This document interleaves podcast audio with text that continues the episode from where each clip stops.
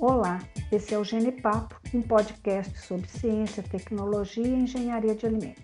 Eu sou Fátima, professora da Universidade Estadual de Feira de Santana, aqui na Bahia. No episódio de hoje, vou bater um papo interessante com Léo, membro da equipe Genipapo e estudante do curso de engenharia de alimentos. Na verdade, ele é quase engenheiro, né, Léo? Só esperando para receber o canudo e correr para o abraço, hein? Mas vamos falar mesmo é sobre um tema que envolve alimentos muito consumidos, os embutidos. Oi, professora Fátima. Oi, ouvintes do nosso podcast. Tudo bem? Hoje é dia de desvendar alguns tópicos bem famosos. Um deles virou até meme. Quem nunca ouviu alguém perguntar ou leu algo do tipo: Como que é processada a salsicha? Será que é mesmo produzida com restos de animais? Calma, já iremos esclarecer este e outros assuntos. Isso, Léo. A gente escuta várias gracinhas e também absurdos sobre os embutidos, especialmente a salsicha. Mas os embutidos são produtos bem diversificados e mundialmente consumidos. Verdade, Fátima. A gente sempre ouve muitas críticas sobre embutidos, por serem considerados vilões quando o assunto é alimentação saudável. Porém, antes de explicar o que são embutidos e contar um pouco sobre a sua origem, podemos destacar sua importância na história da humanidade. Não é possível afirmar, com base em evidências históricas, qual foi o primeiro embutido produzido. Porém, sempre existem alguns fatos que aguçam a nossa curiosidade. Por exemplo, vocês sabiam que os embutidos foram essenciais para as civilizações antigas? Sim, eles eram usados para alimentar os exércitos que eram responsáveis pelos grandes impérios no passado, durante as longas viagens que eles faziam para suas conquistas. Assim, surgiram na busca por técnicas culinárias que conservassem as carnes por mais tempo, de forma a atender à demanda existente naquela época. Sim, Léo. Diversas civilizações ao longo da história utilizaram o sal e o calor para a produção dos embutidos. Lá por volta de 25 a.C., já existiam registros de um compilado de receitas romanas e os embutidos estão lá, com algumas das primeiras receitas de salsicha e linguiça. E no século III, na Grécia Antiga, foram criadas as primeiras morcelas, que são embutidos de sangue, mas antes disso, já era citada a existência de um tipo de intestino recheado de sangue e gordura e assado no fogo. Isso me lembrou Dominique contando no episódio 11 sobre gelados comestíveis dos cavaleiros mongóis que viajavam com bolsas feitas de vísceras de animal cheias de creme de leite, que com o chacoalhar da viagem acabavam virando sorvete. Você não escutou ainda? Aproveita a dica e vai lá escutar. Sigamos em frente. Então, a produção de embutidos progrediu bastante após a Revolução Industrial, no século XIX, o que deu origem a várias técnicas artesanais e tecnológicas que empregamos até hoje, fornecendo produtos de qualidade e com maior diversidade, quando comparados aos primeiros embutidos em relação aos parâmetros como sabor e conservação. Graças ao desenvolvimento industrial, é grande a variedade de embutidos que temos hoje nas prateleiras. São produtos bem complexos e de difícil classificação, mas existe regulamentação que determina o que são, como devem ser produzidos, o que podem conter na formulação e os cuidados na produção. Então, Léo, como sei que você andou estudando a legislação desses produtos, explica para os ouvintes o que são os embutidos. Existe uma definição estabelecida pelo RISPOA, que é o Regulamento de Inspeção Industrial e Sanitária de Produtos de Origem Animal, de 2017, que nos diz no artigo 288 que embutidos são os produtos cárneos elaborados com carne ou com órgãos comestíveis, podendo ser curados, condimentados, cozidos, defumados e dessecados, tendo como envoltório a tripa, a bexiga ou outra membrana animal. Claro que esses envoltórios naturais, eles têm que estar rigorosamente higienizados, conforme boas práticas de fabricação para serem usados, mas podem também ser utilizados envoltórios artificiais, que são feitos de colágeno, celulose ou materiais plásticos, desde que aprovados pelas autoridades competentes de saúde. As matérias-primas utilizadas para a elaboração são as carnes de várias espécies animais, bovinos, suínos, aves, pescados, vísceras e sangue dos animais, e podem ser elaborados de forma mista quando são compostos por uma mistura de, dessas carnes. Vamos elencar alguns exemplos de embutidos. Em um primeiro grupo, temos a salsicha e mortadela, que são considerados embutidos de massa fina. No segundo grupo, os embutidos de massa grossa, como a linguiça e todas as suas variações, linguiça calabresa, toscana, frescal, entre outras. Este grupo também inclui o salame e o pepperoni, que além de embutidos de massa grossa, são crus e fermentados. Por fim, temos a morcela, que é um embutido de sangue. Realmente são muitos produtos, não é mesmo, Léo? Vamos falar um pouquinho de cada um deles, mas antes de seguir, gostaria de destacar que existem alguns produtos bem conhecidos e que fazem parte do nosso cotidiano, como presuntos, apresuntados, fiambre, patês, que também são comercializados embutidos em envoltórios plásticos, mas estes não se enquadram na definição do RISPOA sendo classificados em outras categorias que não vamos detalhar desta vez, pois nosso foco são os embutidos, como definidos pela legislação. Como já comentamos que são produtos complexos e com características bem diferentes, vamos explicá-los começando por dois termos usados na definição: curados e fermentados, para não deixar nenhuma dúvida para trás. Os produtos curados são aqueles que passaram pelo processo de cura, ou seja, que na sua elaboração foram utilizados sais de cura, que são o sal, cloreto de sódio e os nitritos e nitratos.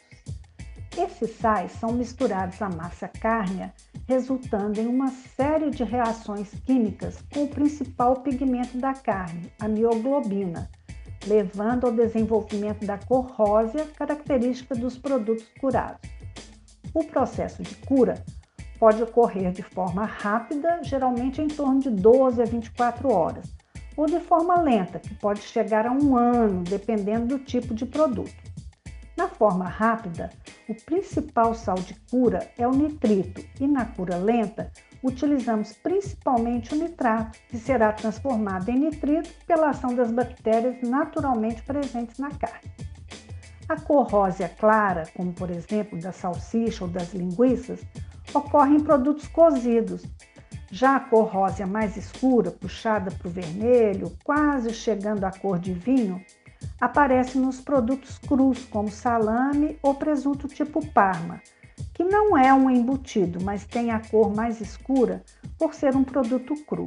Os produtos curados fermentados são aqueles que, além de passarem pelo processo de cura, também são, são fermentados, que é um processo biológico em que bactérias láticas utilizam os açúcares presentes na carne e na formulação, produzindo ácido lático que ajuda na preservação do produto e ainda produzem um sabor ácido muito apreciado. Isto posto, podemos avançar com a classificação dos embutidos, que tem como base o grau de trituração ou moagem das carnes. Você poderia falar sobre isso para a gente, Léo? Claro, vamos lá. Primeiro, eles podem ser divididos em massa fina ou grossa. Os embutidos de massa fina têm as carnes finamente trituradas de forma que não é possível sentir ou perceber pedaços das carnes e do toucinho após a moagem a não ser no caso da mortadela, em que a presença dos pedaços de gordura pode fazer parte do produto. Após esta moagem, é formada uma massa clara, pastosa, que chamamos de emulsão cárnea. A salsicha e a mortadela são exemplos clássicos desse tipo de embutidos. Já os embutidos de massa grossa têm a carne moída ou cortada em pedaços, podendo variar de tamanho a depender do produto. A massa formada é mais grossa, o que permite que sejam notados fragmentos cárneos bem maiores. A linguiça e o salame são exemplos. Léo, E quanto aos tipos de salsichas e mortadelas que costumamos ver pelos mercados? As salsichas e as mortadelas são classificadas em diferentes tipos, conforme os cortes de carnes utilizados, a quantidade de gordura, a presença de carne mecanicamente separada, que é CMS, ou de amido, os condimentos que dão sabores diferenciados, entre alguns outros fatores. Temos a salsicha Viena e tipo Viena, Frankfurt e tipo Frankfurt e a salsicha de carne de ave. Existem também as salsichas alemãs, que têm uma coloração mais clara, são menos temperadas, mais curtas e grossas e são consumidas como excelentes tiragosto pelos cervejeiros de plantão. As salsichas em geral vão muito bem dentro de um pão acompanhado de um molho caprichado e daquela batata frita especial. É o nosso famoso cachorro quente. As mortadelas também apresentam diferentes tipos, como o tipo bolonha e bolonha, italiana e a mortadela de ave. Elas são mais grossas, podendo ser até redondas, podem ter uns pedacinhos de gordura e às vezes umas bolinhas de pimenta entremeadas. São cortadas em fatias bem finas para o preparo daquele sanduba queridinho em diversos lugares.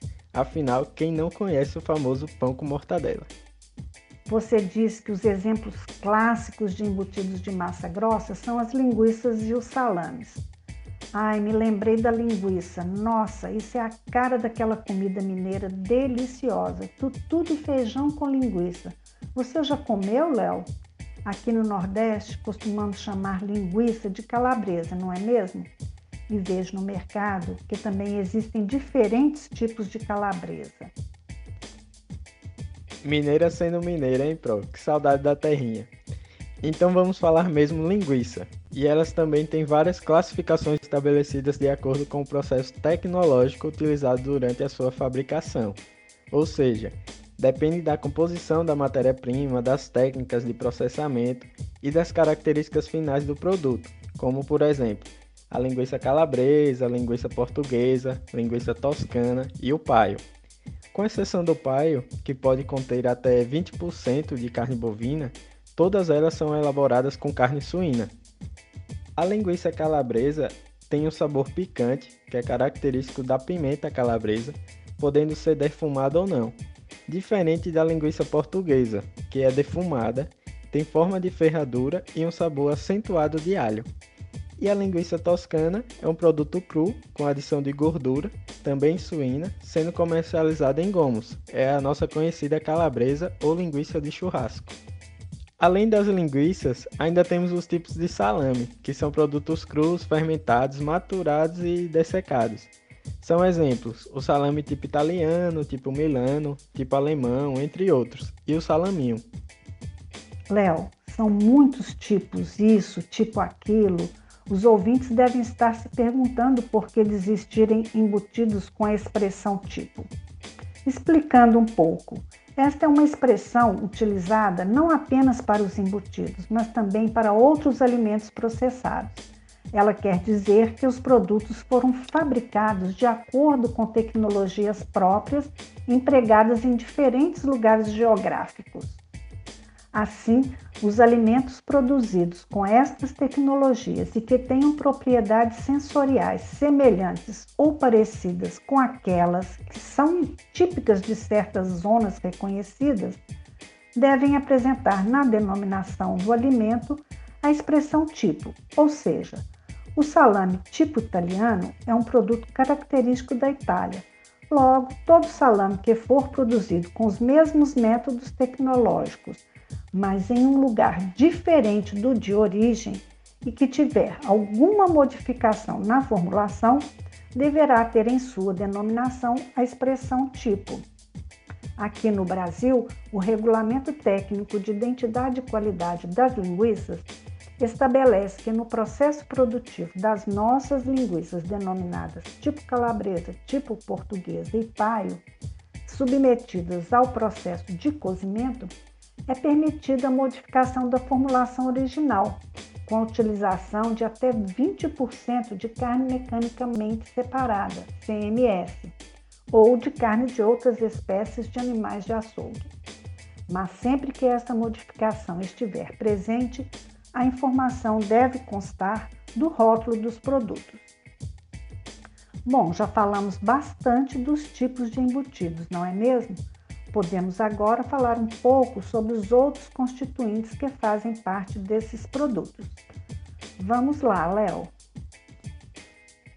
Esses embutidos industrializados têm suas classificações específicas, como já dissemos, de acordo com a carne usada, os diferentes critérios tecnológicos, as regiões geográficas reconhecidas e também há outras características, como os teores de proteína total, de proteína carne, de umidade e de gordura no produto acabado. Leva-se em consideração também a quantidade, a qualidade e o corte de carne que é utilizado, a adição ou não de ingredientes e suas respectivas quantidades, e as etapas de processamento utilizadas além de quais condimentos, especiarias e aditivos, emulsificantes, estabilizantes, conservantes, podem ser adicionados. São essas diferenças que nos permitem encontrar uma maior variedade de produtos com características diferentes, quanto a textura e sabor, por exemplo. É importante destacar que cada alimento que compõe a categoria dos embutidos apresenta um padrão de identidade e qualidade específico, onde estão determinadas as quantidades e os tipos de ingredientes que podem ser adicionados. Ou seja, não são utilizados qualquer tipo de ingrediente e nem qualquer quantidade. Tudo obedece às regras da legislação. Léo, já que estamos falando sobre embutidos, lá no nosso Instagram, o arroba Genipapo Podcast, um ouvinte nos questionou algo bem interessante e apropriado para este momento ele perguntou qual a diferença no processamento de embutidos industrializados e os naturais, ou seja, como diferenciar um do outro. É bem comum mesmo as pessoas chamarem os produtos artesanais de naturais, por terem a ideia de que o produto não industrializado é melhor. Mas é importante destacar que geralmente esses produtos foram processados e modificados em ambientes sem os controles de qualidade industrial. Os produtos industrializados são aqueles produzidos pela indústria utilizando equipamentos adequados para o processo, obedecendo à legislação quanto ao uso dos ingredientes, como aditivos, e da padronização dos produtos, ou seja, que sejam sempre iguais. Além disso, na indústria há o controle de qualidade durante todo esse processo, os produtos são inspecionados por um órgão competente oficial, o Serviço de Inspeção, que pode ser a nível federal, que é o CIF, estadual, que é o CIE, ou municipal, que é o SIM. E essa inspeção você pode identificar no rótulo dos produtos industrializados, através de um símbolo que vem dentro de um círculo, garantindo dessa forma que o produto foi inspecionado e é seguro para o consumo.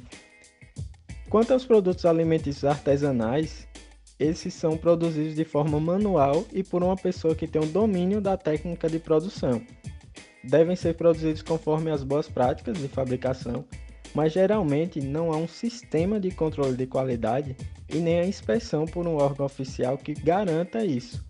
Assim, eles não apresentam no rótulo aquele círculo com a identificação do serviço de inspeção, ficando difícil saber sobre a garantia de qualidade e a segurança para o consumo. Mas isto até recentemente, quando foi estabelecido o selo arte para produtos artesanais. Bem lembrado, Léo, em 2018 foi estabelecida a Lei número 13.680, que fala sobre o processo de fiscalização dos produtos alimentícios de origem animal produzidos de forma artesanal e pelo decreto número 9918 de 2019, que regulamenta esta lei, foi criada uma certificação chamada Selo Arte para produtos artesanais de origem animal. Os produtos com este selo poderão ser comercializados em todo o território nacional, mas terão que ser submetidos ao controle do Serviço de Inspeção Oficial, e o produto final será individualizado, genuíno e deverá manter a singularidade e as características tradicionais, culturais ou regionais do produto. Assim, eles deverão apresentar no rótulo o selo arte e também o selo do Serviço de Inspeção Oficial. Neste caso, o consumidor pode ficar mais seguro quanto aos cuidados no processamento, pois houve a fiscalização. Acredito que o arte vai ajudar bastante aos produtores de produtos artesanais, aqueles feitos com qualidade garantida. Léo, vamos falar agora sobre o processamento de um dos embutidos mais famosos, a salsicha. A salsicha é o típico alimento industrializado que o consumidor ama ou odeia.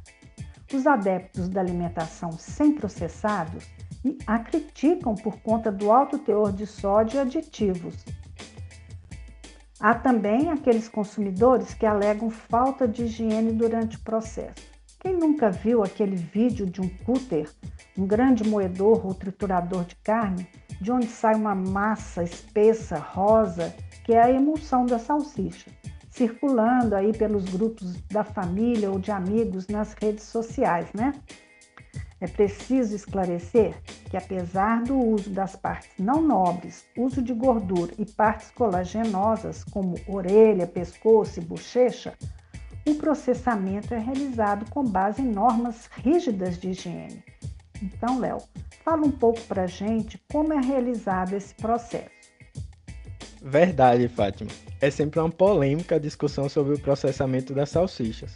Mas, gostando ou não, é preciso reconhecer que esse alimento é um sucesso, desde os típicos pratos alemães até o conhecido cachorro quente. Mas falando em processamento, de uma forma geral e simplificada, o da salsicha ele tem pelo menos nove etapas que ocorrem da seguinte forma. Primeiro é feita a seleção e preparo da matéria-prima carne, que será utilizada. Em seguida, ocorre a moagem e a mistura. Nesse ponto, a matéria-prima está congelada, sendo colocada no interior do equipamento, que é o cooler. Após a trituração, é obtida uma massa pastosa, ou seja, uma massa uniforme, idêntica a um patê, que nós chamamos de emulsão cárnea. A moagem e a mistura são etapas distintas, mas que são realizadas no mesmo equipamento e simultaneamente, pois à medida que a emulsão é formada, são adicionados os demais ingredientes, como aditivos e condimentos. Então ocorre o embutimento, onde a emulsão pronta é injetada sob pressão em envoltórios naturais ou artificiais. Em seguida, o produto já embutido vai para o cozimento. Nessa etapa ocorrem várias transformações que contribuem para as características sensoriais, como a cor, sabor e textura firme além de ter a importante função de contribuir para a eliminação de microrganismos presentes na matéria-prima. Agora vamos ao resfriamento, que tem a função de parar o processo de cozimento e preparar as salsichas para a etapa de descascamento ou despelamento, que é quando ocorre a retirada do envoltório em que foi embutida, já que esse envoltório utilizado, em geral, é sintético não comestível. E aí, as salsichas estão prontas? Calma, ainda não. Elas agora vão para a etapa do tingimento, quando se utiliza o corante urucum, que dá às salsichas a coloração avermelhada. Essa cor ela pode variar em tonalidade, sendo mais clara ou mais intensa, a depender do mercado consumidor. Por fim, as salsichas são embaladas a vácuo ou em embalagens com atmosfera modificada e armazenadas sobre resfriamento até a comercialização. Bom, depois de esclarecidos alguns pontos sobre embutidos e dúvidas sobre a produção de salsicha, gostaria de falar um pouquinho sobre o consumo de embutidos e outros produtos carnes curados e sua relação com a nossa saúde. Segundo dados da, do Guia Alimentar para a População Brasileira do Ministério da Saúde, a alimentação do brasileiro sofreu muitas e intensas modificações nos últimos 40 anos, com um aumento acentuado no consumo de produtos com maior valor energético, o que tem levado a diversos distúrbios de saúde na população. Entre os produtos destacados como preocupantes estão os embutidos, produtos geralmente com alto teor de gordura e sal e que representam um aumento neste período em quase 300% na sua participação energética na alimentação. Em um estudo científico sobre o consumo de carnes desenvolvido na cidade de Pelotas, os pesquisadores constataram que 80% dos entrevistados consumiam embutidos pelo menos uma vez na semana e que 17% deles consumiam diariamente. Adotar uma alimentação saudável não é somente uma escolha pessoal. Muitos fatores de natureza física, econômica, política, cultural ou social podem atuar de forma positiva ou negativa no padrão de alimentação das pessoas. Exemplo disso nos fornecem os resultados de pesquisa da empresa Cantar, divulgados pelo site G1 Economia no dia 11 de junho de 2021, destacando que a pandemia de coronavírus e a alta nos preços de alimentos tem levado as famílias das classes mais baixas a trocarem a carne por proteínas mais baratas, como salsicha, linguiça, hambúrguer, pão com presunto, entre outros alimentos. Esse consumo mais frequente é bem preocupante. É preciso salientar que o Ministério da Saúde recomenda que se modere ou até mesmo evite o seu consumo. Os motivos para isso são que os embutidos e outros produtos curados têm estabelecido os limites para o uso dos aditivos nitritos e nitratos que precisam ser usados com bastante cuidado. Além disso, esses produtos contêm gorduras saturadas, colesterol e sódio. O conjunto desses fatores pode contribuir para problemas de saúde, principalmente quando consumidos com frequência.